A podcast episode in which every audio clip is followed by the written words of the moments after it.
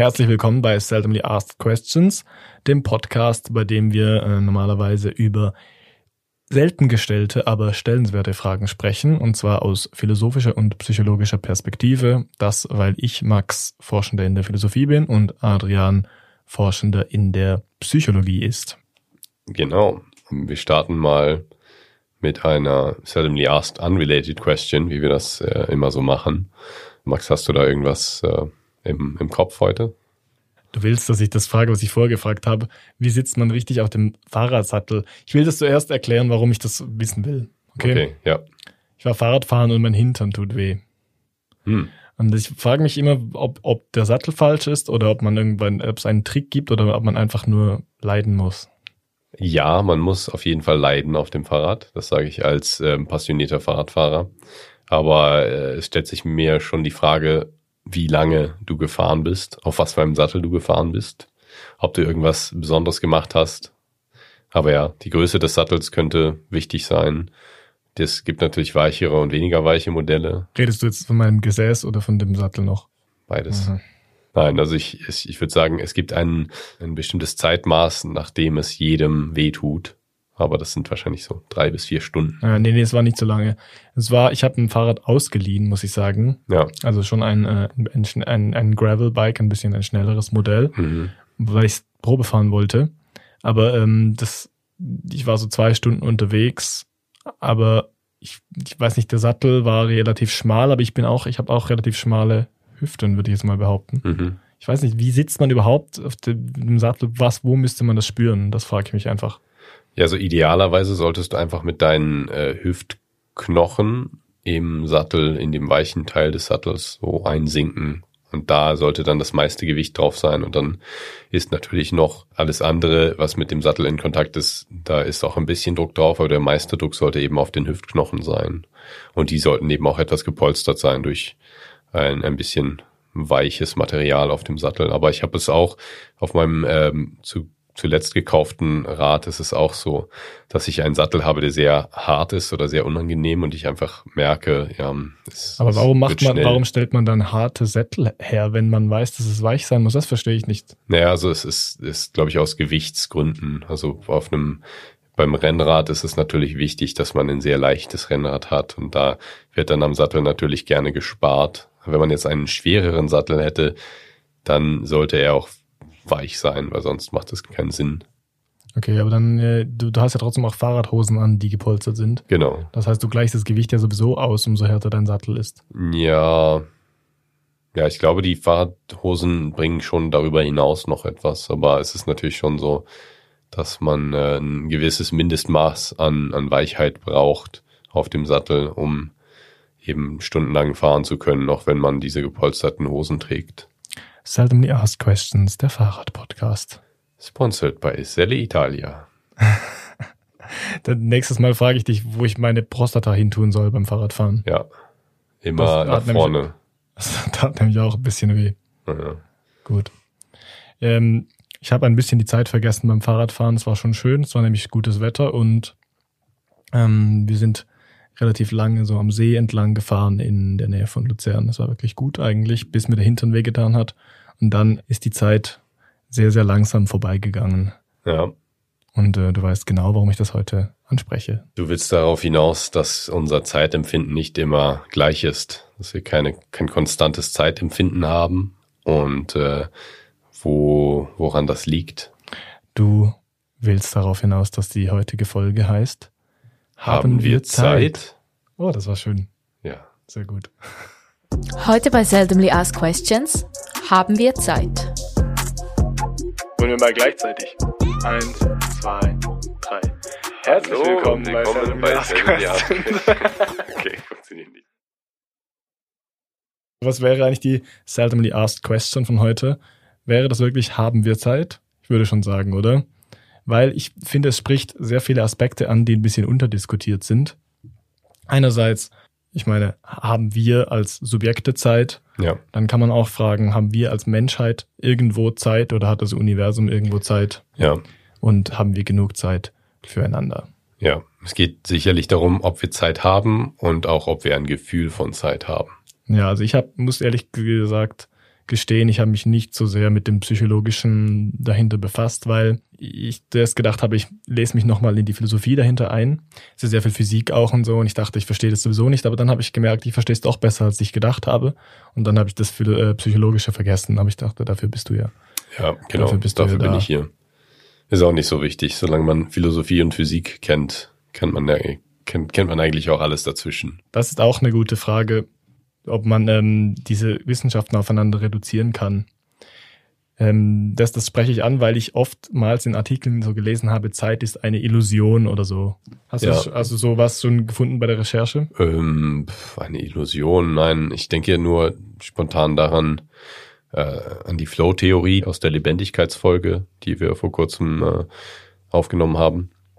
Und ja, für mich ist das nicht unbedingt eine Illusion, sondern eher ein variables Erf Empfinden. Also es ist bei Illusionen immer eigentlich etwas im Psychologischen vorhanden. Es ist ein Empfinden da, was eigentlich keine objektive Realität hat. Aber hier ist das ein bisschen schwer zu sagen, weil natürlich die Zeit, ähm, ja, also ich weiß nicht, das kannst du dann wahrscheinlich gleich beantworten, ob es die Zeit gibt. Äh, ja, nein, ich meine, äh, du hast das schon gut auseinandergesetzt. Es ist natürlich so, dass Illusion irgendwie andeutet, dass du was Falsches gedacht hast oder dass dir was vorgegaukelt wurde von der Realität oder von einem Traum oder von irgendwas, das dich fehlgeleitet hat. Und deshalb finde ich diese Artikel auch nicht gut. Weil die fragen dort, also die sagen dort, die Physik hat gezeigt, Zeit ist eine Illusion.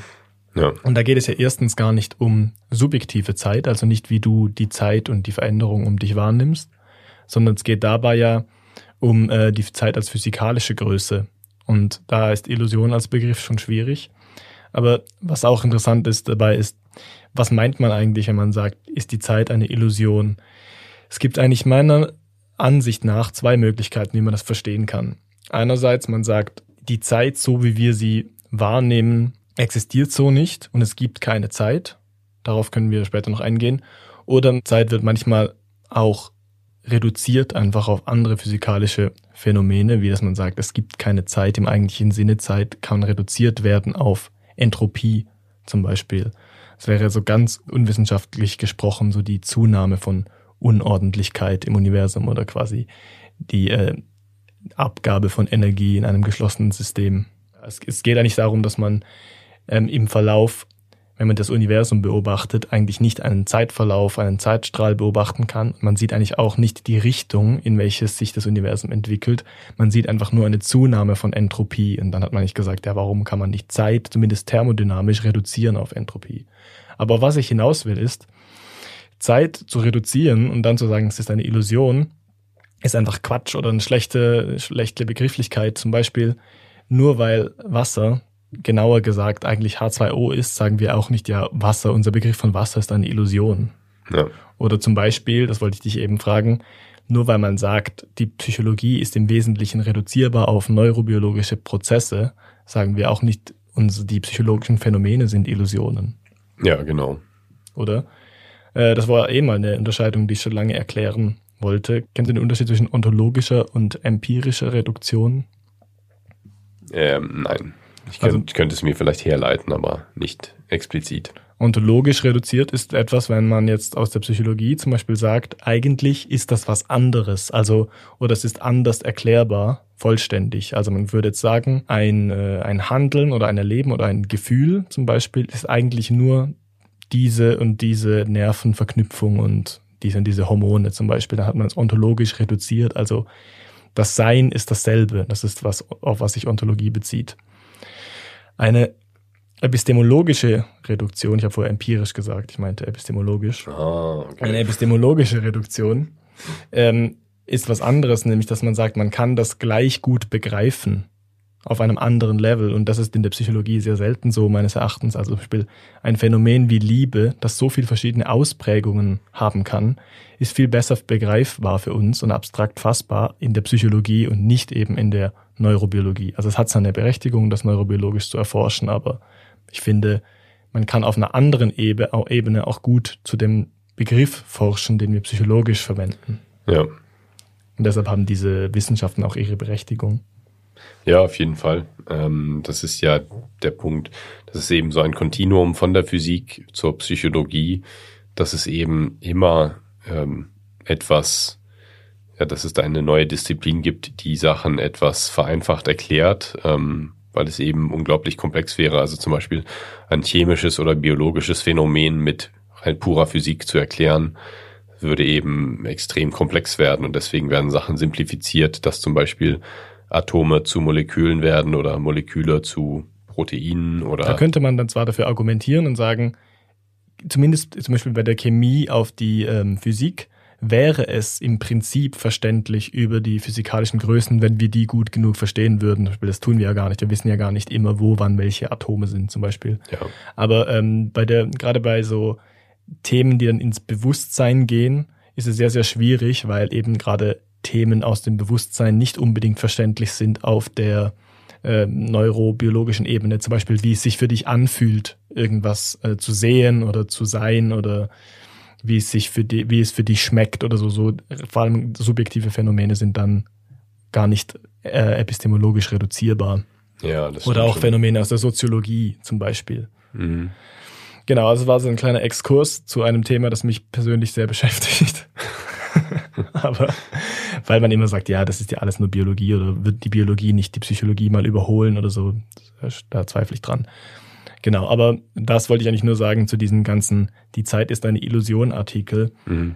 Wenn die die Reduzierbarkeit meinen, finde ich trivial, dann spielen wir nur mit Begriffen rum. Und wenn die wirklich meinen, die Zeit gibt's nicht, dann ist es eher ein interessantes Thema, als dass man sich fragt, ist Zeit eine, also eben gibt's Zeit ontologisch, also ist Mhm. es im Sein irgendwo. Aber ich glaube, die, die philosophische Seite von äh, Zeit gehen wir erst später mal ein und wir reden erstmal über Mhm. den, also nicht eben über den objektiven Teil, sondern eher über den subjektiven, über Zeit erleben. Ja. Wann, wann denkst du, ist ähm, eine geile Zeit von Juli rausgekommen? 2006. Also nachgeschaut jetzt? Nein. Es war 2007. Uh, Ach, es hat gar knapp daneben. Wenn du 2006 gesagt hast, hast du hättest doch nicht nachgeschaut. Ich will es ein bisschen spannend machen. Dann, dann hätten die Hörer es ja gewusst, dass ich gecheatet hätte. Ah, da hätte ich jetzt gar keine Ahnung. Also du bist ein bisschen älter als ich. Ja. Ich glaube für mich, ich war zu klein. Ich glaube, es, ja, es ist in so einer, in einer Phase meines Lebens gewesen, wo ich das sehr, sehr gut einschätzen kann. Wo ich jetzt zum Beispiel nicht sagen könnte, ob ein Lied von Britney Spears von 96 oder von 2000 ist, weil ich da dann wiederum zu jung war. Und mittlerweile auch wieder so zu des desinteressiert in meinem jetzigen Alter, um zu sagen, das Lied von Taylor Swift ist dann und dann rausgekommen. Ich glaube, es war so der Sweet Spot in meiner äh, Entwicklung, dass ich interessiert genug an der Umgebung war, mir Sachen zu merken, die eigentlich für mich nicht relevant waren oder nicht in interessant. Also ich habe das Gefühl, ich war noch zu jung, dass ich mir den, den Zeitraum hätte merken können, was uns eigentlich schon ein bisschen so in die erste Diskussion von diesen Zeitillusionen bringt. Ich glaube, da war wie zu viele Dinge los, dass ich hätte einordnen können, was für ein Jahr das ist und so. Ja, aber das ist ja auch interessant, dass wir eben merken, wenn wir versuchen, das einzuschätzen oder so zu lokalisieren in, in unserer Lebenstimeline, dann wird es eben schwierig, weil wir merken, es ist nicht immer gleich. Also man erinnert sich nicht gleichmäßig oder konstant an die Sachen, die passiert sind oder an die Zeit, wie sie vergeht in, im eigenen Leben, sondern man merkt sofort, da gibt es Zeitperioden ähm, im eigenen Leben, die schneller vorbeigegangen sind, gefühlt. Und ähm, dann gibt es welche, die langsamer vorbeigegangen sind. Und dann hat man natürlich auch sofort Intuition, womit das zusammenhängen könnte. Aber man merkt auf jeden Fall, die Zeit wird nicht immer konstant empfunden. Meinst du jetzt eher so längere Lebensabschnitte oder meinst du einzelne so Tätigkeiten oder solche Sachen zum Beispiel? In beiden Fällen würde ich ja sagen. Also einfach größere Lebensabschnitte, aber auch Tätigkeiten. Also jeder kennt das, wenn er eine Aufgabe machen muss, die er nicht gern macht oder wenn er einfach irgendwo im, im Zug sitzen muss und nichts zu tun hat und sich langweilt, dann fühlt sich das auch so an, als würde die Zeit viel langsamer vergehen. Und wenn man etwas macht, ähm, was einem Spaß macht oder zum, zum Beispiel, wie in der letzten Folge besprochen, äh, in einem Flow-Zustand ist, dann kommt es einem so vor, als würde die Zeit fliegen. Genau, aber das, der Punkt ist ja da bei diesen Paradoxien, dass das dann, äh, während man das macht, dass es einem lang vorkommt oder eben kurz, aber es retrospektiv dann genau umgekehrt ist. Also man würde sagen, ich bin nur rumgesessen und es kommt dir dabei ewig vor, weil dir lange langweilig ist, hat auch wieder eine Referenz zur letzten Folge. Es gibt wirklich viele so mit der Zeit. Und ähm, dann retrospektiv würde man sagen, ja, eigentlich war das ein ganz kurzer Zeitraum. Ich habe mich nichts gemacht und ich glaube, ich weiß nicht, psychologisch kann man das so mit so Erinnerungspunkten erklären, oder?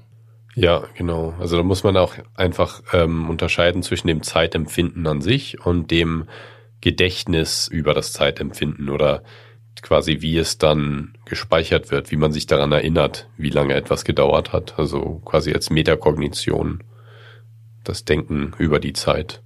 Genau, ich glaube aber, es liegt schon auch so daran, dass, dass viele Erlebnispunkte in, einer, in einem Erlebnis sind, führen dazu, dass man, äh, dass es sehr kurz vorkommt, weil man nicht so viel über Zeit nachdenkt und quasi über andere Dinge nachdenkt, die ablenken würden. Aber wenn man dann retrospektiv drüber nachdenkt, kommt es einem lange vor, weil man sich an sehr viele Sachen erinnern kann, so wie du es gerade gesagt hast. Genau. Also das, das Hirn speichert dann schon Ereignisse, die man als ein eigenes Ereignis empfindet, eben auch als ein eigenes Ereignis ab.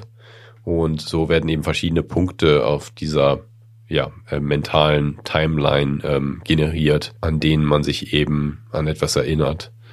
Und so kann es dann eben auch zu Verzerrungen im Zeitempfinden oder im retrospektiven Zeitempfinden kommen, wenn man eben das Gefühl hat, oh, da ist so viel passiert, das muss ja eine irrenlange Zeit ge gewesen sein. Und dann merkt man, ja, es gibt doch Zeiten im Leben, die fühlen sich sehr kurz an, aber es war eigentlich eine sehr lange Zeit, aber es ist einfach nicht viel war eine passiert. Sehr geile Zeit. Das war eine geile Zeit, ja, auf jeden Fall. Da kannst du vielleicht auch noch mal aus deinem Irlandurlaub erzählen. Ja, ich war in Irland und es hat die ganze Zeit geregnet. Ja. So, nächstes Thema. Ich wollte, ich, wollte, ich war schon sehr, sehr ähm, enttäuscht, weil wir das mal nach einer Aufnahme besprochen haben und das nicht mal in die Aufnahme geschafft hat. Also, ja, also nicht so viele Saufgeschichten, aber es war, ich war mehrere Monate da und war vor allem äh, zu Fuß unterwegs und es hat halt, ich wusste natürlich, dass es ein ungünstiger Ort ist, um zu wandern, weil es die ganze Zeit so ein bisschen nieselt. Es ist richtig ja, es ist richtig ungeil, um jetzt mal bei diesem Wort zu bleiben. es ist einfach so, es ist nicht, es regnet nicht genug, dass man abbrechen könnte. Aber es regnet genau so, dass du halt denkst, ah, es ist ein bisschen unangenehm. Ja. Und so deine Jeans wird nass. Aus irgendeinem Grund hatten ich und mein Kumpel da gedacht oder uns eingeredet, Jeans wären die besten Hosen, um dorthin zu gehen. Weil wir, wir hatten nur diese Hosen. Wir haben gedacht, ja, das kann man im Pub anziehen, das kann man auch zum Wandern anziehen. Das ist sehr robust. Und äh, wir haben beide so ein bisschen den Wolf gekriegt. Sagt man das auf Deutsch auch? Ich weiß nicht, den Wolf gekriegt. das ist so eine Rötung an den Oberschenkelinnenseiten. Ah, ja, das kenne ich. okay. Na gut, was es mit der Zeit zu tun hat, ist mehr so, da war sehr viel Dinge waren sehr anstrengend und eigentlich äh, ist die Zeit teilweise sehr, sehr schnell vergangen, weil wir sehr viel gemacht haben, aber zu diesen Zeit, wo wir wandern waren, ist es dann retrospektiv so gewesen, dass wir dass ich mich an fast nichts erinnern kann, weil wir nicht immer die gleiche Tätigkeit gemacht haben. Ja. Und aber trotzdem ist es auch so, wenn man dann so viel Aufwand betreibt, so das Zelt aufstellen, alles ist nass, das kotzt sich immer so ein bisschen an, sind in retrospektiv die geilsten Ferien eigentlich. Ja, die geilste. Zeit. Weißt du, was mich stört an diesem Lied? Jetzt komme ich nochmal drauf zurück. Diese Bridge, wo sie so singen, weil es geil war. Das finde ich so ein bisschen cringy. Ja, ja, das fand ich auch immer schon etwas cringy. Der Refrain ist voll okay. Um, ja, ich meine, wie willst du dieses, wie möchtest du das dann auf das Lebensalter generell anwenden, diese, ähm, diese Long, Short, Short, Long Phänomene, wie die eigentlich heißen, weil es ja eben so inverse ist, wie man es erlebt, währenddessen und retrospektiv. Genau. Weil man sagt ja beim, also beim Lebensalter sagen die Menschen meistens, die Zeit geht immer schneller vorbei, desto älter sie werden. Da Denk, gibt es auch ja. ähm, ja, Forschung, die eben gezeigt hat, dass das eigentlich immer schneller wird, bis man dann so 50 ist. Und ab den 50er Jahren geht es dann auf einem Plateau weiter oder es nimmt vielleicht sogar ein bisschen ab, aber es ist auf jeden Fall so, dass es sich ab einem bestimmten Punkt im Leben dann auch nicht mehr verschnellert, aber die erste Lebenshälfte auf jeden Fall bei den meisten Menschen ähm, verschnellert sich das Zeitempfinden eben. Die, die Frage, die sich mir stellt, ist, was der Mechanismus ist. Einerseits könnte man so argumentieren, dass man sagt, als Kind erlebt man einfach sehr, sehr viele neue Sachen und hat ständig neue Erfahrungen. Ich meine, wenn man so zurückdenkt, dass man, wie man vielleicht so zwischen, zwischen wahrnehmungsfähig und Teenageralter ist, dass man immer wieder neue Sachen erlebt, neue Freunde, neue Schule, neue, neues Haus, vielleicht hat man, ist man umgezogen, und sobald man dann so im Arbeitstrott ist, vielleicht auch als, mit dem Kind als Elternteil und man, man macht jeden Tag dasselbe, geht zur Arbeit, geht wieder nach Hause, geht schlafen, eat, sleep, fuck, repeat. Ja. Und dann macht man einfach immer so ein bisschen dieselben Sachen, dass man retrospektiv, dass einem das länger vorkommt. Aber das würde eigentlich dem widersprechen, dass man sagt, es wird immer schneller, wenn man älter wird. Ja, ich, ich glaube. Ah nee, es wäre ja umgekehrt, sorry, es wäre ja langweilig und dann kommt es einem schneller vor. Ich habe es falsch gesagt. Ja. Die andere Erklärung war ja, dass man relativ zu seinem ganzen Leben halt immer kleinere Abschnitte hat. Also zum Beispiel, wenn man zehn Jahre alt ist, ist ein Jahr ein Zehntel. Ja. Aber wenn man halt schon äh, 90 ist, ist ein Jahr nicht mehr so viel prozentual und dass es einem dann so im Vergleich zum eigenen Leben einfach viel, viel kürzer vorkommt. Das scheint mir ein bisschen plausiblere Erklärung zu sein. Genau. Vielleicht ja. ist es auch beides. Ja, ich kann mir auch vorstellen, dass es beides ein bisschen ist, aber es ist auf jeden Fall natürlich logisch, dass eine Stunde ist natürlich ein sehr viel kleinerer Teil des Lebens, wenn du 30 bist, verglichen mit wenn du 10 bist.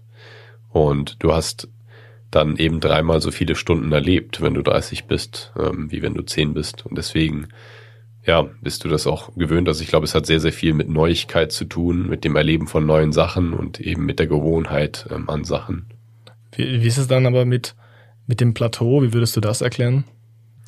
Ja, das, es würde ja auch ein bisschen absurd sein, wenn es einfach immer schneller wird. Ach so. So, es ist für mich irgendwie auch logisch, dass irgendwann sich dann ein, ein Plateau einstellt, weil man Mhm. eben nicht Ja. unbegrenztes Wachstum hat ähm, in vielen biologischen Vorgängen und man hat eben auch nicht unbegrenzt Intensivierung von psychologischen Prozessen. Also irgendwo ja. alle psychologischen Prozesse oder Empfindungen, die wir haben, haben irgendwo ein Plateau. Man kann ja nicht unendlich viel Liebe verspüren oder unendlich viel Traurigkeit. Also Ja. es gibt ja Leute, die haben extrem tragische Sachen, die ihnen passieren, extrem traurige Sachen, aber die trotzdem nach ein paar Wochen oder Monaten geht's denen dann wieder relativ normal und genauso wie Leute, die in, in der Lotterie gewinnen, die sind ja auch nicht extrem glücklich, sondern die werden auch relativ schnell, auch wenn sie sehr, sehr glücklich für eine gewisse Zeit sind, irgendwann ähm, geht es immer wieder zurück zu einem gewissen ja, ähm, Mittelwert. Es macht vielleicht auch evolutionsbiologisch, das ist reine Spekulation von mir, Ja. aber es macht vielleicht auch evolutionsbiologisch Sinn, dass ältere Menschen, die ja trotzdem noch eine Funktion haben in der Gesellschaft, nämlich auf die Enkelkinder schauen zum Beispiel oder auf die Kinder noch, bis sie ausgewachsen sind, dass die nicht komplett den Bezug zur Realität verlieren. Ich meine, die müssen ja trotzdem noch einschätzen können, wie lang ein Zeitraum für ein Kind ist oder für einen Jugendlichen ist. Ja. Aber ich denke, auch gewisse Sachen, die unser Zeitempfinden modulieren, wie zum Beispiel Hunger, die werden ja auch weniger. Also zum Beispiel Hunger wird weniger. Ich glaube, ältere Menschen haben eher weniger Hunger als junge Menschen. Wenn man jetzt mal so einen 60-Jährigen mit einem 20-Jährigen vergleicht. Das liegt auch am Aktivitätsniveau natürlich. Genau. Der Stoffwechsel nimmt ab im Alter und deswegen wird auch weniger benötigt.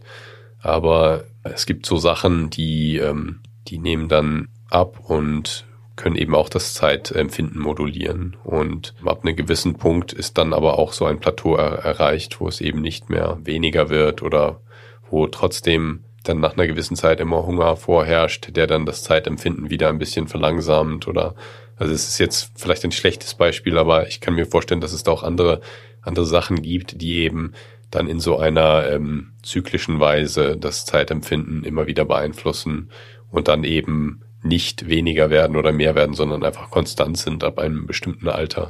Also es ist vielleicht auch, ich weiß nicht, wann die Studie war, aber es kann sich natürlich auch ein Effekt, Effekt einstellen, wenn die Leute dann so langsam aus der Arbeit rauskommen oder eben Enkelkinder kriegen, vielleicht eben so mit um das zwischen 50 und 60, bisschen früh vielleicht, aber dass man dann vielleicht die Kinder aus dem Haus sind zum Beispiel, nochmal neue Hobbys anfängt, plötzlich wieder ganz viele Dinge im Leben passieren und dass das vielleicht auch für diesen Plateau verantwortlich ist.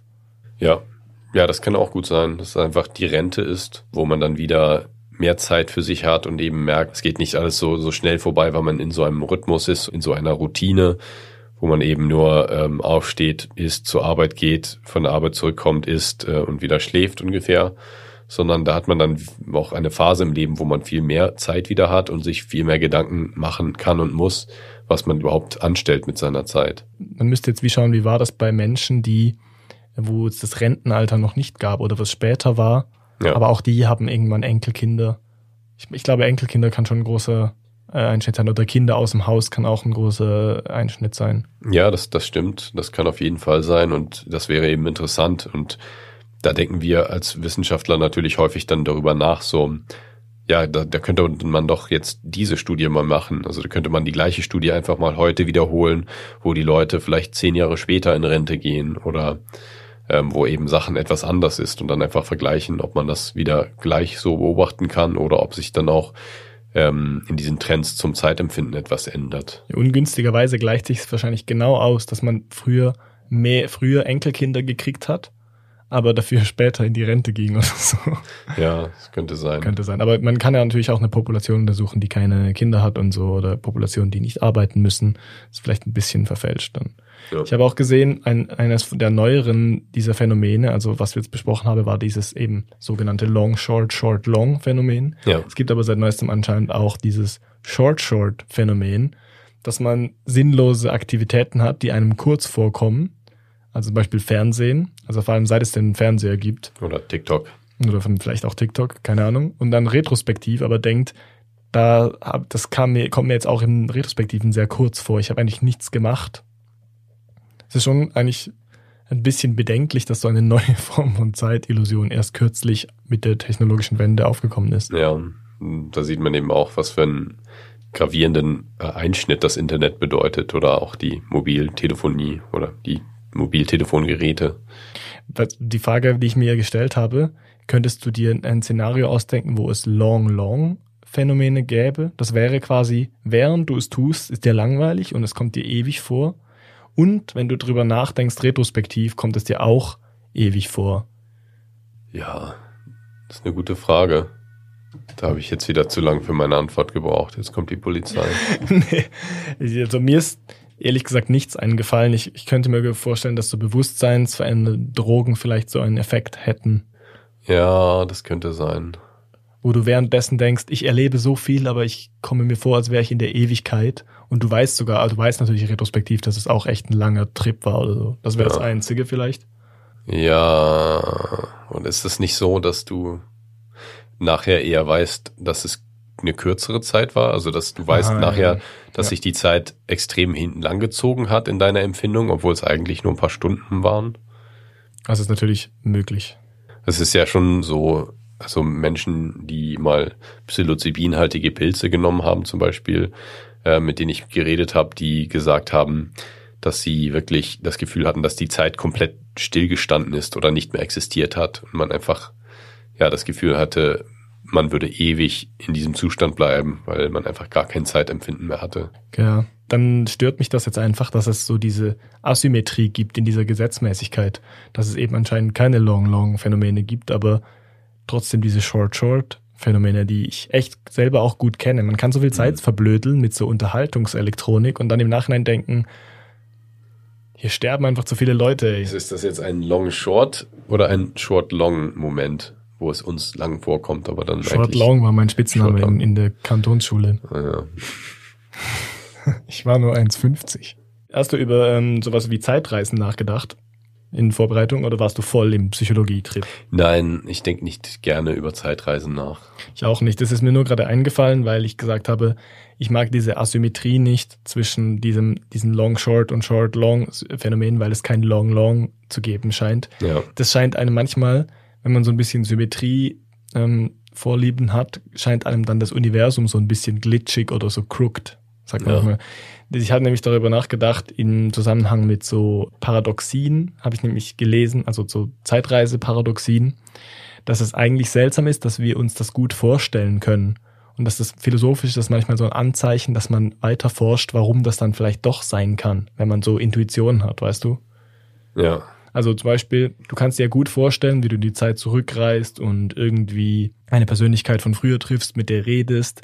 Es ist irgendwie so es gibt so keine Glitches, die man sich da vorstellen kann eigentlich. Außer du tötest deinen Großvater, diese klassischen Paradoxien, aber weißt du, wie ich meine? Das, das wollte ich gerade ansprechen. Das hätten wir als, als Sau-Question heute machen nee, müssen. Nee, nee, das ist schon gut. Dass jetzt Würdest du Hitler töten? ja, das, das wäre wichtigste Groß Frage im Universum. Würdest du Hitler töten, wenn er dein Großvater war? genau. Dann hättest du andere Probleme. Ja, ja. Nein, also das ist die typische ähm, Paradoxie. Ja. Aber die wird manchmal ein bisschen falsch tradiert, weil Eigentlich geht es ja so. Die erste Prämisse ist, wenn Zeitreisen möglich sind, ist es möglich, in der Vergangenheit seinen eigenen Großvater zu töten. Ja. Die zweite Prämisse wäre dann, ich gehe in die Vergangenheit und töte meinen Großvater und die Konklusion daraus ist, ich hätte nie existiert und ergo, es gibt keine Zeitreisen. Mhm. Die, also die, die Paradoxie ist nicht, dass diese eine Tätigkeit nicht möglich ist, sondern die Paradoxie ist, dass Zeitreisen deshalb nicht möglich sind. Verstehst du, was ich meine? Es ist zwar ein Unterschied. Man kann nicht einfach sagen, ja, dann mache ich das halt einfach nicht. Es ist einfach logisch nicht möglich, weil die Prämisse, dass du existierst, notwendig ist, um deinen Großvater in der Vergangenheit zu töten, aber diese Prämisse dann verletzt wird oder wie man das sagt, wenn du ist- eben es äh, nicht mehr existieren kannst, weil dein Großvater kausal für dich verantwortlich ist. Das stimmt, aber das ist Oder? nur das Absurde daran. Also so. Die Grundannahme ist, dass Zeitreisen möglich sind. Mhm. Also das nimmt man an. Dann folgert man immer weiter, das macht man in der Logik oft und merkt, man kommt zu einem Widerspruch, nämlich Ja. das Großvaterparadoxon. Und dann muss man die Grundprämisse, dass Zeitreisen möglich sind, ganz verwerfen. Verstehst Ja. du? Man geht von einem, von einer Grundannahme raus und äh, man nennt das in der Argumentationstechnik auch ad absurdum. Ja. Man führt das dann immer weiter, bis man merkt, ah nein, das hat absurde Konsequenzen, also müssen wir einen anderen Ansatz wählen. Ja. Und dann muss man die Annahme verwerfen, also die Hypothese. Aber der Punkt ist mehr, physikalisch sagt man ja eigentlich, dass es möglich sein soll. Also ich verstehe die Physik dahinter nicht, das ist mir auch egal. Aber es ist ja so, dass man äh, rein rechnerisch sagt, Zeitreisen sind möglich. Ja. Das Problem, das die Philosophie betrifft, sind dann eher Sachen, warum, aber es ist logisch irgendwie nicht möglich. Und das kann auch ein Grund sein, dass man schlussendlich sagt, Zeitreisen werden nie möglich sein. Ja. Eine andere Paradoxie ist diese Rückwärtskausalität. Zum Beispiel, wenn du in der Zukunft einen Knopf drückst, um in der Vergangenheit irgendwie zu erscheinen, Ja. dann stimmt die Richtung nicht von der kausalen Kette. Ja. Und Rückwärtskausalität ist eigentlich auch nicht möglich. Ja. Zumindest nach unserem Verständnis des Universums. Das äh, glaubst du aber auch nur, weil du noch nie DMT genommen hast.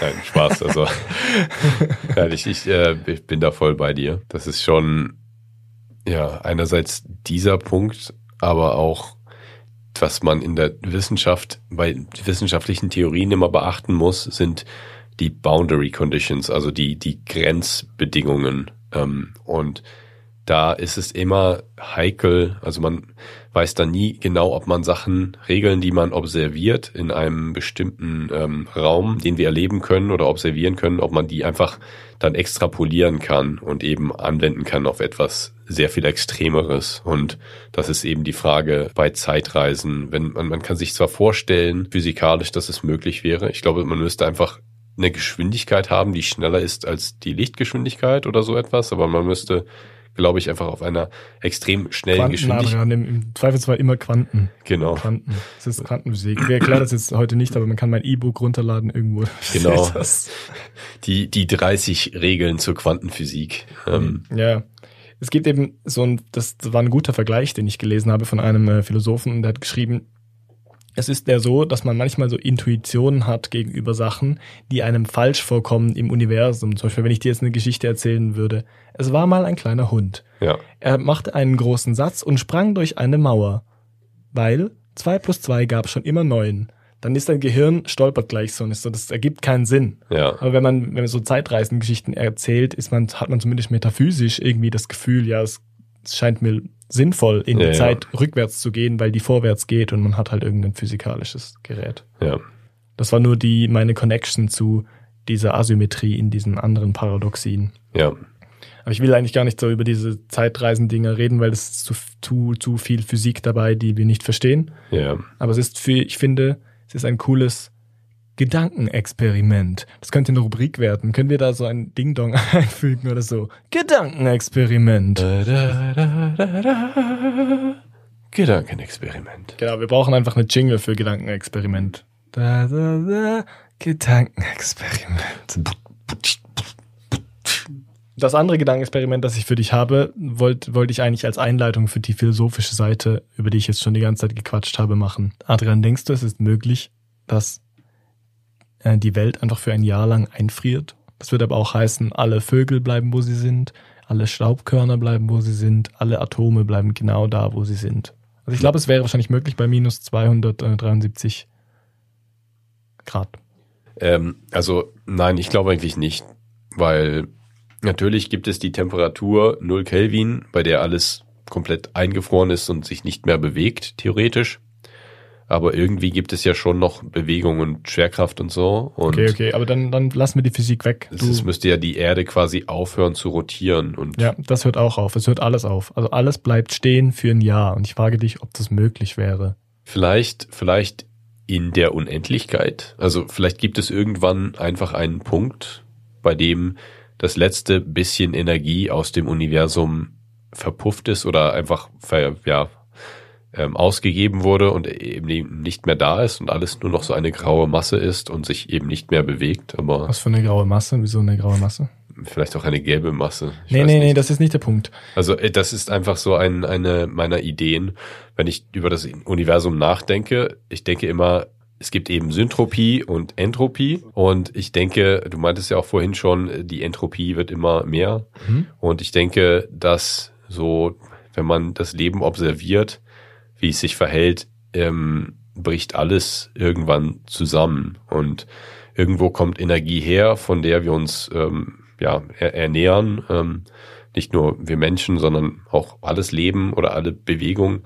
Und irgendwann ist die Energie halt aufgebraucht und dann gibt es eben keine, Okay. keine Bewegung mehr. Und deswegen quasi in der Unendlichkeit der Zeit kann ich mir vorstellen, dass es dann eben keine Energie mehr gibt und auch keine Bewegung und alles nur noch so ein, ein Staub, ein kosmischer Staub ist. Du hast gut geantwortet, weil ich Scheiße gefragt habe. Das war nicht das, was ich wissen wollte. Okay. Ich wollte dich aber nicht unterbrechen, weil es war interessant. Das stimmt, das ist vielleicht eine gute Überlegung, dass eigentlich alle Energie quasi wie frei ist, also die Entropie maximal ist. Ja. Aber was ich meinte ist, ist es möglich, dass die Welt stehen bleibt, also alles stehen bleibt und sich nicht verändert, eben nicht eine graue Masse wird, wie du es gesagt hast, ja. sondern ähm, die Zeit weiter sch- läuft, obwohl sich nichts mehr verändert. Das meinte ich. Nein, das glaube ich ist nicht möglich. Und wie würdest du das begründen? weil es immer, immer irgendeine Entladung von Energie gibt und es ist einfach physikalisch nicht möglich, dass plötzlich alles auf minus 273 Grad, ähm, Vergiss das mit dem, mit dem, mit dem Grad. Es geht nur darum, läuft die Zeit auch, wenn alles stillsteht? Mh, naja, Es gibt keine absolute Antwort dafür. Ich frage dich einfach, was deine Meinung war. meinst du jetzt die Welt oder das Universum? Weil es ist natürlich immer noch ein Universum da und unsere Zeit basiert ja auch auf dem Universum oder auf dem Mhm. Sonnensystem zumindest. Genau das war es, was ich eigentlich hören wollte. Du hast das gut gemacht, weil Gern geschehen. du hattest, ja, nee, nee, es ist, es ist, war eine schwierige Frage und es ist auch ein bisschen, ich habe es ein bisschen blöd gestellt, habe ich jetzt festgestellt. Schlechtes Gedankenexperiment. Fail. nee, was, ähm, was der Punkt ist dabei, wenn du geantwortet hättest, ja, die Welt kann stehen bleiben und die Zeit läuft weiter, also alles friert ein und die Zeit läuft weiter, dann hätte man dich ins Lager der Absolutisten gesteckt und hätte Mhm. gesagt, du gehst davon aus, dass die Zeit absolut von den Dingen in der Zeit ist. Wenn du, so wie du jetzt geantwortet hast, würde ich einschätzen, dass du dich selbst als sogenannten Relativisten oder man sagt manchmal auch Reduktionisten, das habe ich ja vorher erklärt, in dem Mhm. Sinne von der Illusion der Zeit siehst. Das würde nämlich heißen, dass Zeit im Wesentlichen die Dinge in der Zeit irgendwie, also die Dinge in der Zeit, die Zeit konstituieren. Ja, ich, ich dachte erstmal, dass ich mich als Naturalisten sehe, also als jemand, der seine Glaubenssätze eben aus der erlebbaren Umgebung versucht zu ähm, ja, Schluss zu folgern. Und für mich ist es eben immer eine Frage des, des Kontextes. Also was gibt es für Objekte, was gibt es für Regeln, die man eben erleben kann oder observieren kann und wie ist das dann vereinbar mit dieser Idee, dass etwas passiert, zum Beispiel, dass die Welt einfach stillsteht. Und ich Ja. dachte sofort, da bräuchte ich einfach einen, einen gewissen metaphysischen Glauben, dass oder einen Glauben ans Metaphysische, Mhm. dass sowas für mich möglich wäre, weil mit nur mit den Regeln der Physik kann ich mir das nicht erklären. Ja, also du hast jetzt da, da als Naturalist, in Anführungszeichen, hast du ein Problem, nämlich, dass Zeit natürlich eine Bedingung ist von deiner Wahrnehmung und von deiner Beobachtung und nicht Teil deiner Beobachtung sein kann. Ja, Ähm, was auch in der Kritik der reinen Vernunft steht, zum Beispiel äh, lesenswertes Buch von Immanuel Kant. ja, Ähm, ja, da, äh, das war natürlich ein, ein, ein Sprung in der Philosophiegeschichte, dass man irgendwann gemerkt hat, Raum und Zeit gehört mehr oder weniger zu den Bedingungen deiner Wahrnehmung und deiner Gedanken und dass es eben nicht ein empirischer Fakt ist. Aber bevor du jetzt dagegen argumentierst, mhm. Was ich eigentlich sagen wollte wäre, es scheint doch intuitiv zu sein, dass das Universum irgendwie in einem in einer Art Container ist, die die Zeit ist oder Raumzeit von mir aus auch. Ja. Hm, ich weiß nicht genau, wie du das meinst. Das wäre dann der absolute Gedanke der Zeit, dass man sagt, Zeit existiert unabhängig von den Dingen in ihr, aber die Dinge sind in ihr. Also man hat eine Art Zeitraum oder man sagt ja auch Zeitraum, also als Container und ja, darin ist das Universum und es bewegt sich vorwärts. Ja. Auf diesem unabhängig existierenden Zeitstrahl. Ja. Ah ja, ja, ich, ich glaube eben nicht, dass es so einen unabhängig existierenden Zeitstrahl gibt, sondern dass es ihn nur im Kontext des Universums gibt, was eben existiert. Und es gibt eben diese Materie darin und ähm, die Bewegung davon kreiert eben unsere, unsere Zeit oder das, was wir als Zeit verstehen und auch das, was wir als Raum verstehen. Ja. Es ist natürlich dieser absolute Gedanke der Zeit. Ich möchte ihn nur ein bisschen weiter verteidigen. Ich halte auch den Relativen eigentlich für ähm, ja. sinnvoller. Also, dass man über die Dinge in der Zeit redet und nicht über Zeit absolut. Aber der absolute Gedanke der Zeit hat natürlich schon seine Berechtigung. Also zum Beispiel in der älteren Physik, also in der Newtonschen Physik, gab es ja. sehr, sehr lange Leute, die das verteidigt haben, dass die Zeit irgendwo absolut stattfindet und wir einfach relativ zur Zeit, zu dieser absoluten Zeit stehen. Ja, ich meine, es ist auch ein bisschen tricky, weil man natürlich immer dieses Absolute sucht. Also man versucht etwas Absolutes zu finden und selbst wenn man nicht daran glaubt, dass es diese absolutistische Zeit gibt, versucht man ja trotzdem damit zu arbeiten, pragmatisch. Also man ist ja ganz pragmatisch, wenn man sagt, ja, wir können Zeit messen, weil wir haben Uhren, die messen die Zeit oder wir haben Lineale oder äh, Meter, Meterstöcke, die eben den Raum messen und das existiert, weil wir können es so messen und jeder, jeder Mensch kann so etwas, so eine Uhr nehmen und dann eben sehen, wie die Zeit darauf objektiv gemessen wird. Allerdings ist das natürlich auch ähm, eine Vereinfachung und eher pragmatisch. Ja. Ist dann logisch korrekt. Also das waren, ähm, das, man nennt das manchmal auch platonische äh, Zeitansicht, ja. weil das eine sehr, sehr alte Sicht der Zeit ist, also dass man denkt, alle Prinzipien des Universums existieren absolut als Universalien, nennt man das manchmal, oder als Ideen. Bei ja. Platon ist es so, aber Newton war auch eben ein Vertreter der absoluten Zeit. Ja. Es gab irgendein Experiment, das er gemacht hat mit so äh, Eimern voll Wasser, die sich gedreht haben irgendwie, wo er zeigen wollte, dass es einen absoluten Zeitpunkt gibt. Was natürlich auch dem geschuldet war, dass er nicht genug gute Messgeräte hatte. Also es gab einfach keine Atomuhren oder so. Ja. Das Bemerkenswerte an der Relativitätstheorie, die, die wir wieder nicht genau eingehen, weil Physik ist einfach zu viel für uns. Aber das Bemerkenswerte daran ist ja, dass Einstein die Relativität der Zeit im, im Verhältnis zum Raum bewiesen hat, bevor es diese Uhren eigentlich gab. Also mhm. diese Atomuhren, die so genau sind, hat man erst nachher erfunden, wo man dann quasi eine auf den Boden stellen konnte und eine irgendwo auf einen Berg und dann sehen konnte, dass die, die näher am Erdzentrum liegt, ja. langsamer vergeht. Ja. Ich glaube aber nicht, dass diese, äh, dass die Relativitätstheorie dieser absolutistischen Auffassung von Zeit entspricht. Also dass die Relativitätstheorie Theorie bezieht sich auf die Relativität von Zeit und Raum, ja. beziehungsweise von der, äh, vom Referenzframework. Trotzdem kann es sein, dass Zeit unabhängig von den Dingen in der Zeit existiert als eigenes Medium. Ja, das wenn, kann schon sein. Wenn man Physiker ist, kann, mag man mir widersprechen, aber ich glaube, das ähm, ist richtig so. Die Zeit wird ja mit dem Raum als Kontinuum aufgefasst. Zum Beispiel hat man sich ja auch in der, also hat sich Einstein ja auch gefragt, wie haben Dinge miteinander Kontakt, die von, mit Gravitation ab voneinander abhängen, zum Beispiel die Erde und die Sonne, ja. weil ja nichts dazwischen ist. Ja. Und das Einzige, was dazwischen ist, ist nämlich die Raumzeit. Und das ist halt das Medium, das die Gravitation für äh, diese Objekte herstellt. Ja. Ich glaube, das ist die allgemeine Relativitätstheorie, wenn ich es Ich glaube, daher kommt auch der Gedanke des Zeitreisens, oder? Also ich, vielleicht kommt die Idee des Zeitreisens schon von viel früher, aber daher kommt so diese Idee, dass es theoretisch möglich sein müsste, weil man eben auf einer bestimmten Geschwindigkeit das die Zeit rückgängig machen könnte. Damit sprichst du einen sehr interessanten Punkt an. Das hat sich nämlich in der Gesellschaft sehr verändert. Zu Zeitreisen waren erst interessant, als man auch dachte, dass man in eine wirklich andere Zeit reist. Ja. Es ist nämlich so, dass äh, in der antiken Philosophie zum Beispiel oder auch bis ins Mittelalter, ich würde sogar behaupten bis ins 16., 17. Jahrhundert, ja. man gar nicht die Idee hatte, dass früher anders war als heute. Ja, das stimmt. Das ist natürlich auch nochmal so eine, eine Sache im, im Zeitempfinden, ja, was natürlich auch einen, einen Einfluss hat auf unser Leben. Das ist interessant, weil ich zum Beispiel als jemand, der äh, in den 90er Jahren geboren worden ist, extrem viel ja, monumentalen Wandel beobachten konnte durch die Einführung von äh, Mobiltelefonen, die ähm, nicht nur existierten, sondern wirklich, wo jede, jede Person quasi eins hatte. Ein Fieberzäpfchen. Genau. Und dann eben das Internet, ähm, was auch extremen Fortschritt gebracht hat. Und dadurch natürlich auch ein ganz anderes Zeitempfinden aufgekommen ist. Und Menschen, die zum Beispiel in der Antike gelebt haben, für die gab es gar nichts. Also für die war das, was sie gerade erlebt haben, die Zeit, in der sie gelebt haben, die Antike war nicht die Antike, sondern einfach das, das Jetzt, die Gegenwart. Aber es gab auch keine Antike für sie, sondern es gab nur die Eltern- und die Großelterngeneration vielleicht, aber es war nicht so, dass man gesagt hat, ja, früher waren die alle anders oder ähm, Absolut, ja. ja.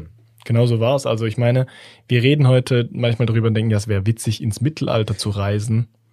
Oder man sagt irgendwie, es wäre witzig, äh, zu den Dinosauriern zu gehen, was Schwachsinn ist, weil die Luft da ganz anders ist, man würde einfach verrecken. Aber ja. auch andere Beispiele. Es ist natürlich, wäre witzig, in die 80er zu gehen und seine Eltern zu treffen oder so. Ja. Aber es ist natürlich nur mit der fortschreitenden Technologie so, dass diese Wende von diesen Jahrzehnten, also irgendwelche Dekaden, überhaupt eine Rolle spielen. Es ist auch in der Antike, ein, also in der antiken Philosophie, eine weit verbreitete Auffassung, dass die Zeit nicht linear ist, sondern zyklisch. Ja. Und das hat den einfachen Grund, dass die Menschen damals nicht dachten, dass sich groß was ändert. Also die haben auch gedacht, bis ins Mittelalter hinein, der Mensch hat so seine Wesensart, also eine Essenz, ja. die immer gleich ist. Und die, darum liest man auch oft in diesen Texten, die Menschen sind immer gleich, die Menschen sind böse, die Menschen sind gut. Und heute haben wir eine ganz andere Auffassung. Wir ja. denken eher, dass sich die Menschheit anpasst oder verändert. Ja. Auch weil es natürlich krasse Anpassungen geben musste. Gerade was du gesagt hast, das Internet zum Beispiel. Manchmal kommen wir körperlich sogar kaum hinterher, wie sich die Technologie verändert. Genau. Das mit der zyklischen Zeit fand ich aber immer interessant, weil Menschen in der Antike halt gedacht haben, ja, es gab schon immer Menschen und die dachten auch immer schon, dass die auf dem gleichen Technologiestand waren, weil wenn natürlich irgendwas erfunden wurde, wie ein Katapult oder so, ja. war das eine einmalige Sache und dann hat man eher gedacht, ja gut, das hat vielleicht schon mal jemand gemacht, aber das haben wir wieder vergessen oder so. Dieser Technologiefortschritt war einfach nicht ersichtlich. Also die Leute haben das gar nicht gesehen. Und bei Platon liest man oft so Flutsachen oder so Katastrophen. Also dass er schreibt, ja, das war ja klar, da war die Deukalionische Flut zum Beispiel, da sind alle Menschen gestorben und dann hat ein kleines Menschengeschlecht wieder alles aufgebaut. Und die sind, die sind gar nicht davon ausgegangen, dass es irgendwelche Neandertaler gab oder dass es irgendwelche Urmenschen gab. Also natürlich die Evolutionstheorie gab es nicht, aber es liegt auch daran, dass man gar nicht daran gedacht hat, dass es vielleicht einen Entwicklungsfortschritt gab. Weil mit so der Basic-Mathematik kommt man einfach irgendwo hin und dann nicht weiter und es braucht schon eben gewisse Quantensprünge, ja. pun intended, um irgendwie weiterzukommen. Ja, es, es hängt sicherlich auch damit ab, wie sich die Kultur, Kultur entwickelt hat hin zu einer Kultur, in der Informationen gespeichert werden. Und das ist natürlich heute noch extremer, aber es hat, glaube ich, mit dem Buchdruck so angefangen oder mit Höhlenmalereien. Und es ist eben so, je mehr Informationen wir speichern konnten, um die Vergangenheit zu beschreiben, desto eher wird auch der, der Fortschritt dann ähm, deutlich. Und auch mit der ja, weiterentwickelten Technologie wird es eben auch dann immer deutlicher, weil die, die, der Fortschritt oder der Sprung, der technologische immer extremer wird und man dann eben, also jetzt in den letzten 30 Jahren schon extrem viel Technologieinnovation hatte, die das Leben einfach radikal anders machen als das vor 30 oder 50 Jahren. Ja. Während das so 50 Jahre Unterschied vor 200 Jahren ein winziger Unterschied gewesen wären. Es ist auch so, man in dieser Übergangszeit liest man manchmal in der Philosophie, ist mir ist eine These von mir übrigens, das wird nicht geklaut, das ist eine steile These, aber ich, ich, habe, ich würde es heute anmelden, falls ich das irgendwo lese, das habe ich zuerst gesagt. ja. Man liest manchmal bei diesen Philosophen so aus dem 18. oder Anfang 19. Jahrhundert, dass die so denken, die Weltgeschichte haben so ihre Vollendung gefunden. Ja. Weil die haben natürlich den ersten so Philo äh, technologischen Aufschwung so voll miterlebt und waren so, ja gut, die Weltgeschichte hat jetzt endlich zu Ja. was geführt. Zum Beispiel Hegel denkt, dass der, dass Napoleon, der äh, da in Jena war, bei der Schlacht zu äh, Auerstedt und Jena, ich weiß nicht, es war 18, äh, 1806, glaube ich, Mhm. hat er gesagt, ja, Napoleon ist der Weltgeist zu Pferde. Also er hat gedacht, Napoleon ist die, das Weltbewusstsein vollendet quasi. Ja. Das liegt sicher daran, dass die da gedacht haben, so jetzt haben die Menschen endlich mal was erreicht. Tja, hätte er nur mal Donald Trump gesehen. ja.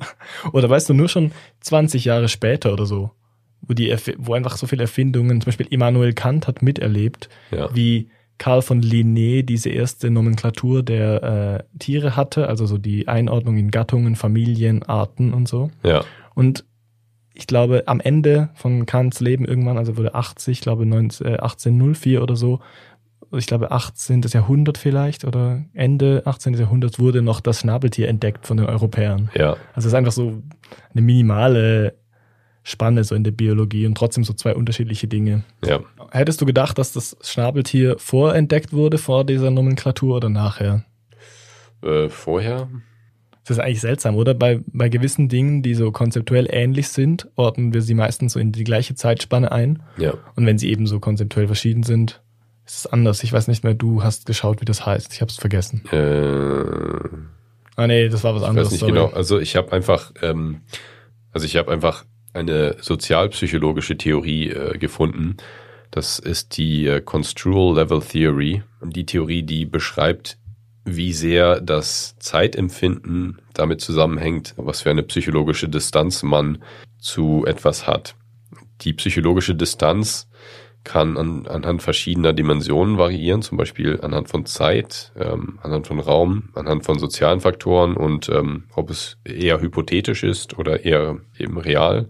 Mhm. Und das ist eben ja dieses Phänomen, wie sehr sich das für dich nah oder fern anfühlt. Also etwas, was du selbst erlebt hast, eine Person, die du selbst kanntest, ähm, fühlt sich näher an als eine Person, über die du nur in Geschichtsbüchern liest. Das, das hat das mit dem Abstraktheitsgrad zu tun, oder? Genau, das ist eben so, wenn du etwas nur aus den Büchern kennst, dann ist es viel abstrakter für dich. Und es ist natürlich auch so, wenn jetzt besonders lebhaft geschrieben wird über etwas, kann es auch weniger abstrakt ähm, dir vorkommen oder kann es viel lebhafter in deinem ähm, Kopf sein. Das heißt, da hast du dann eine geringere psychologische Distanz, als wenn du nur theoretisch über etwas nachliest in einem Buch.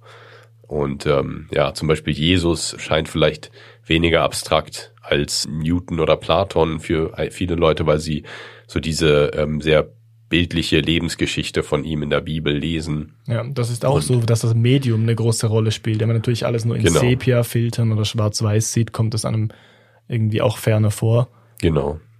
Und genauso ist, wenn ein, eine Person zur gleichen Zeit lebt, aber mit dir verwandt ist oder eben nicht, dann kann das auch eine größere psychologische Distanz hervorrufen. Da gibt es auch viel Forschung, in die ich zum Beispiel teilweise auch involviert war, äh, zur psychologischen Distanz zu Immigranten zum Beispiel. Also die Forschung der, von der Xenophobie oder davon, warum manche Menschen eben etwas feindlicher gegenüber Ausländern oder Minderheiten eingestellt sind. Da gibt es ganz viel interessante Forschung zu. Und ähm, ja, es gibt eben auch räumlich ähm, natürlich die psychologische Distanz oder hypothetisch auch. Also wenn man weiß, e- etwas ist passiert oder jemand existiert, dann hat das eine ähm, geringere psychologische Distanz, als wenn man äh, sagt, okay, ich bin mir nicht sicher, ob diese Person oder diese Sache existiert ähm, oder es könnte sein, aber ich bin mir nicht ganz sicher. Ah, dann weiß ich jetzt, dass ich habe das verwechselt mit dieser konzeptuellen Gleichheit.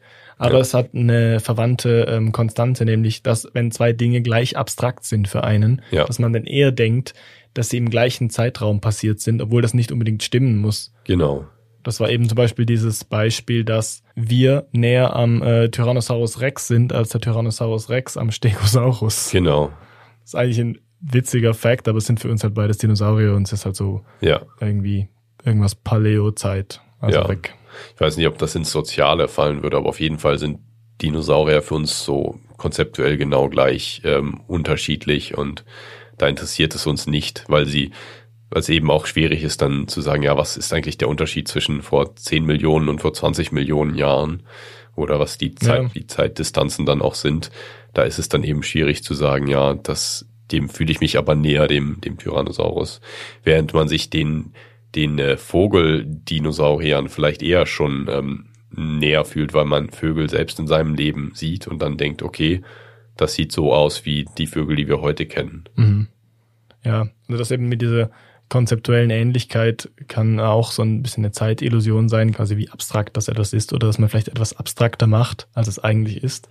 Ja. Und ich glaube, es geht aber auch umgekehrt, dass einem, umso konkretere Informationen man hat, dass es einem näher vorkommt zeitlich, als es eigentlich war. Also eben, was du vorher erklärt hast, Ja, dass man vielleicht eben denkt, 9-11, weil man so viel mitgekriegt hat, weil man so viel News gesehen hat, dass das gar nicht so lange her ist wie andere Ereignisse von 2011, genau. Das ist dann auch natürlich eine Frage, inwieweit. ähm, 2001, sorry. ja, Ja. Ah, da hast du schon, schon das passiert. Gefühl, das ist vor, Das war nicht vor elf Jahren passiert. Ich Ja. verwechsel das immer mit 9, 11, 11, 12, 2001.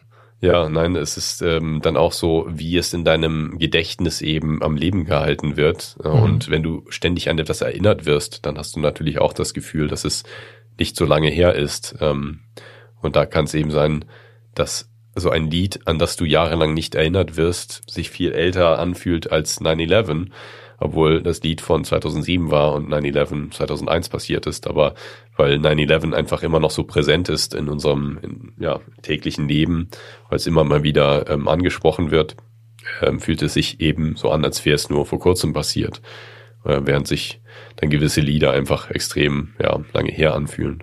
Ich meine, stell dir vor, du bist in einer Zeit geboren, so Anfang, äh, Mitte 18.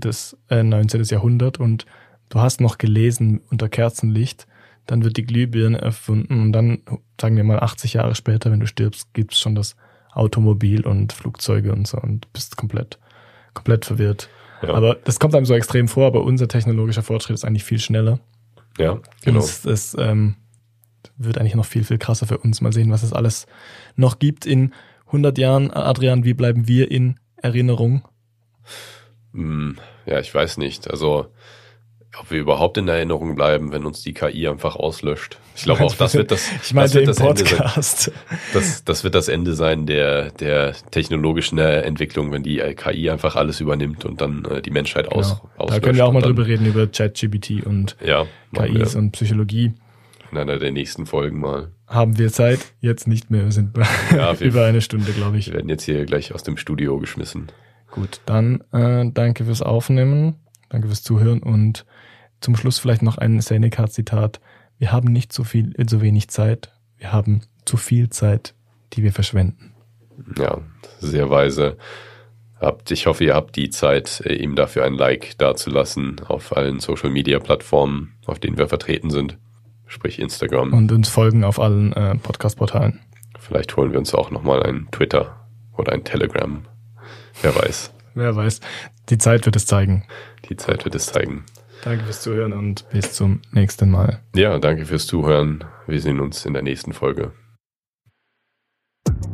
Das war Seldomly Asked Questions, produziert durch Freely Media.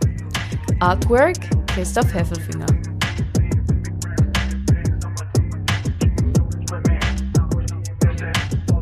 Musik Balance Cooper. Ja, ich weiß, es war eine geile Zeit. Wie geht's weiter? Irgendwas so weit. Du fehlst mir.